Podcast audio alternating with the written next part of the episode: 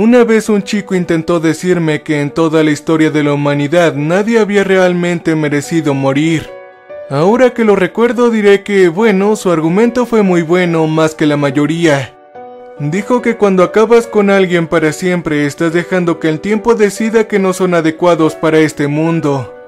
Porque no importa cuán malvados puedan parecer, no importa lo que hicieron, no puedes saber si solo necesitaban más tiempo para reflexionar, aprender, encontrar a Dios y retomar el buen camino.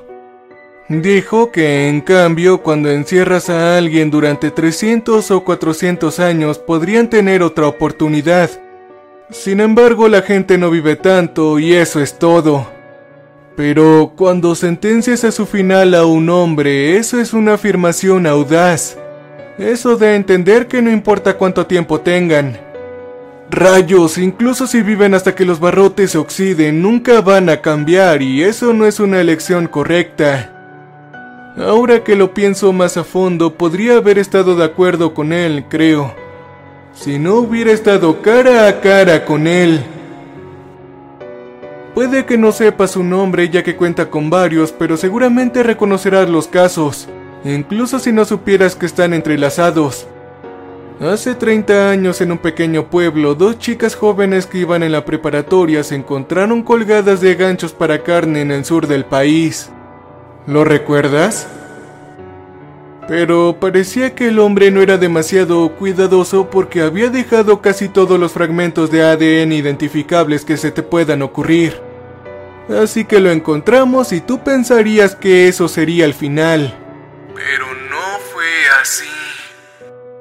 Tal vez esta próxima parte te refresque la memoria. El hombre se había golpeado la cabeza un par de meses atrás en el lugar donde encontraron las chicas y lo encontraron unas dos semanas después de esto. Él no tenía memoria de lo que había hecho, de nada en realidad. Acababa de salir de un estado de shock por la lesión. Resulta que el efecto de amnesia lo había absorbido por completo y lo más raro de todo esto, e incluso más que las películas, es que tenía amnesia retrógrada.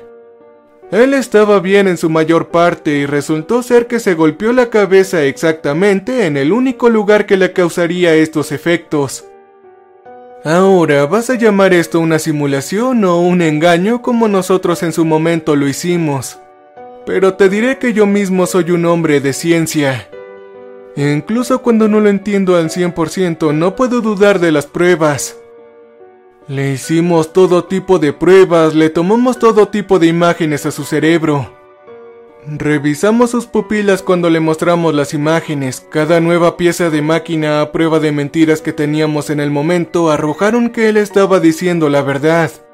Oh, sí, este fue un caso bastante complejo y se expandió no solo en el pueblo donde él estaba, sino en todo el país.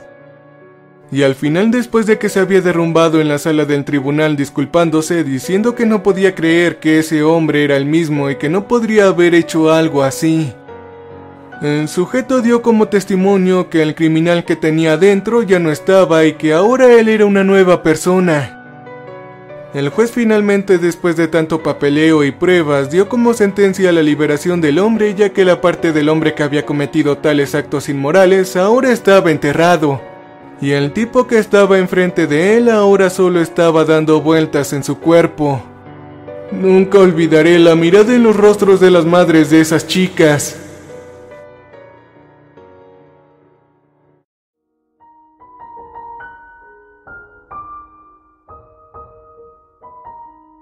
Sin embargo, sea cuales sean nuestros pensamientos al respecto, es una de esas cosas tan extrañas que todos tuvieron que aceptarlo. Cosas extrañas suceden todo el tiempo. Aunque nunca dos veces. No la misma cosa extraña para el mismo sujeto. Ahí fue cuando todo explotó. Porque dos años después ese hombre estuvo involucrado en otro caso donde encontraron su ADN en todo el lugar de los hechos. Eh, resulta que puedes cambiar tu cerebro pero no tu sangre. Y una vez más él nos dejó muchas pruebas y lo encontramos de nuevo y adivina qué.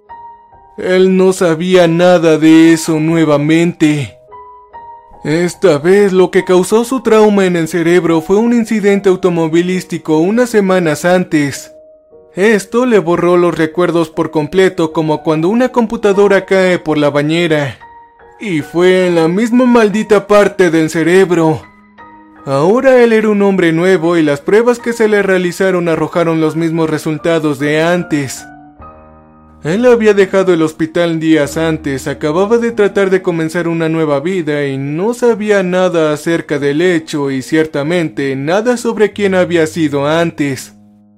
Eso lo asustó demasiado cuando lo llevamos a la corte. Así que nuevamente fue juzgado y si puedes adivinar, el juicio fue bastante rápido. El jurado ya había establecido un estándar. Porque si permitieron que el primer tipo se fuera sin algún castigo por su amnesia, entonces también tenían que dejar salir al segundo tipo, incluso cuando el primer tipo de amnesia y el segundo era el mismo sujeto, ¿o no? Por supuesto, este hecho obviamente estuvo en el ojo público y aunque las personas externas no estaban de acuerdo con él, tuvieron que aceptarlo. La idea de que este tipo, no importa cuántas veces se golpeara la cabeza y comenzara a trabajar como fontanero, ejecutivo o asesor de riesgos financieros o lo que sea que hagan las personas, tal vez siempre sería un asesino. Lo estuvimos investigando durante mucho tiempo y la primera vez que lo conocí era un chico decente y novato. Para las próximas semanas el chico ahora había cambiado completamente, así que este fue un cambio al juego. Ahora obviamente tenía que ponerle más restricciones. Sin embargo, se dio cuenta de nuestra presencia y se excusó en el tribunal sobre que lo estábamos acosando. De inmediato supimos que debíamos ser más cautelosos y en extremo cuidadosos ya que no queríamos ser vistos nuevamente. Hicimos lo mejor que podíamos dada la distancia que necesitábamos mantenerlo y finalmente, después del crimen y el golpe de cabeza número 5, encontramos lo que buscábamos. Encontramos su fuente de poder. Un libro escrito por él. Te diré que al verlo no entendí mucho, pero lo que sí entendí fueron algunas de las cosas más dementes que jamás había leído. Era como si toda la miseria en el mundo se hubiera acumulado en 200 páginas y hubiera sido impresa. Dio detalles sobre todo e incluso de su primer crimen que creíamos que eran sobre las chicas colgadas.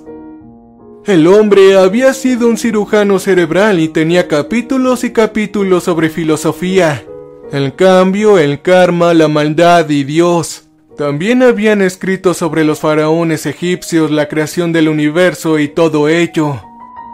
Pero te preguntarás qué había en la última sección. ¿Qué había en las malditas últimas 20 páginas más o menos?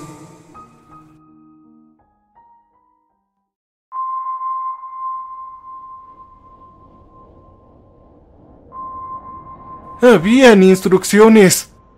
Instrucciones sobre cómo acabar con la vida de los demás, cómo golpearse la cabeza y, por supuesto, cómo imprimir el libro y esconderlo en algún lugar donde estuviera seguro de que el próximo yo lo encontraría. Y ahí lo tienes. El misterio se había resuelto. El hombre era muy astuto y estaba lavándose en cerebro a sí mismo. Por lo que pudimos descifrar de ese manual, supimos que incluso quería que lo atrapáramos en cada sesión y no siempre habíamos hecho bien nuestro trabajo. Pero las instrucciones decían que debía dejar todas las pruebas en el lugar. Nosotros estábamos atrapados en su ciclo. Él acababa con las vidas, escondía el libro, se golpeaba la cabeza, despertaba en un nuevo hombre y tropezaba con el libro. Así que volvía a cometer otro crimen, enjuagaba y repetía. Y sabíamos de antemano que no solo era un libro, sino que había imprimido un par más y los ocultó por completo. La cuestión de todo esto es que él sabía lo que el próximo yo haría en un par de días. Sabía exactamente cómo escribirlo para que esa primera página enganchara todo su interés. E incluso con todo esto que te estoy contando, pensarías que podríamos encerrarlo, pero ¿sabes qué? No trabajamos de esa manera. Una persona es inocente hasta que se demuestre lo contrario. Aunque sabíamos que había escondido estos libros en todas partes y solo estaba al acecho, lo dejamos sin correa como siempre lo habíamos hecho. Todos los años era la misma canción. Lo dejamos escapar y ser el nuevo hombre con su nueva vida, todo de acuerdo con su plan. Él nos tenía contra las cuerdas, lo admito. Pero como el subjefe de policía que era, yo no dejo que ese tipo de cosas se deslizara tan fácilmente. Así que reuní a algunos muchachos confiables del antiguo escuadrón, esperamos y observamos. Lo observamos durante mucho, mucho tiempo. Y sabíamos que nunca lo conoceríamos mejor de lo que él se conocía a sí mismo. Pero aprendimos sobre la siguiente mejor opción.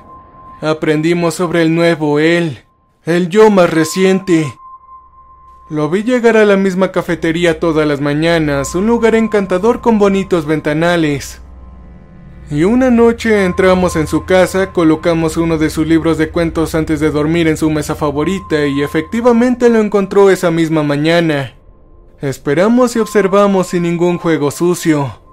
Lo vi abrir el libro y lo vi pasar algunas páginas. Al paso de un rato, él tomó el libro y lo guardó en su mochila. Mi agente número uno lo desvió de su camino hacia su cafetería favorita y nunca llegó a tomar su café con leche. Después de algunos días y sin ayuda de ese libro malévolo, el hombre cometió otra escena y ahora le está pagando 300 o 400 años en una celda de la gran ciudad. Pero debo de admitir que el hombre fue muy listo y nos aseguramos de que los guardias lo vigilen muy cuidadosamente. También sé que en algún lugar de ese libro escrito al revés o en los márgenes hay un poco acerca de cómo fue todo su plan maestro. Él quería que nosotros acabáramos con la vida de un hombre inocente que había borrado su memoria y que también nos convirtiéramos en alguien como él. Y mostrar que no hay diferencia entre nosotros y sus hechos horribles. Ahora ya no hay nadie en el mundo que pueda leer el libro ya que lo quemé. No puedo dejar que el mal gane nunca. Ni siquiera si tengo que romper las reglas. Eso es lo que le dije al chico que discutió conmigo esa noche en la celda. Le dije que me cuesta mucho odiar a alguien para siempre. Pero cuando lo hago, para siempre, nunca es suficiente.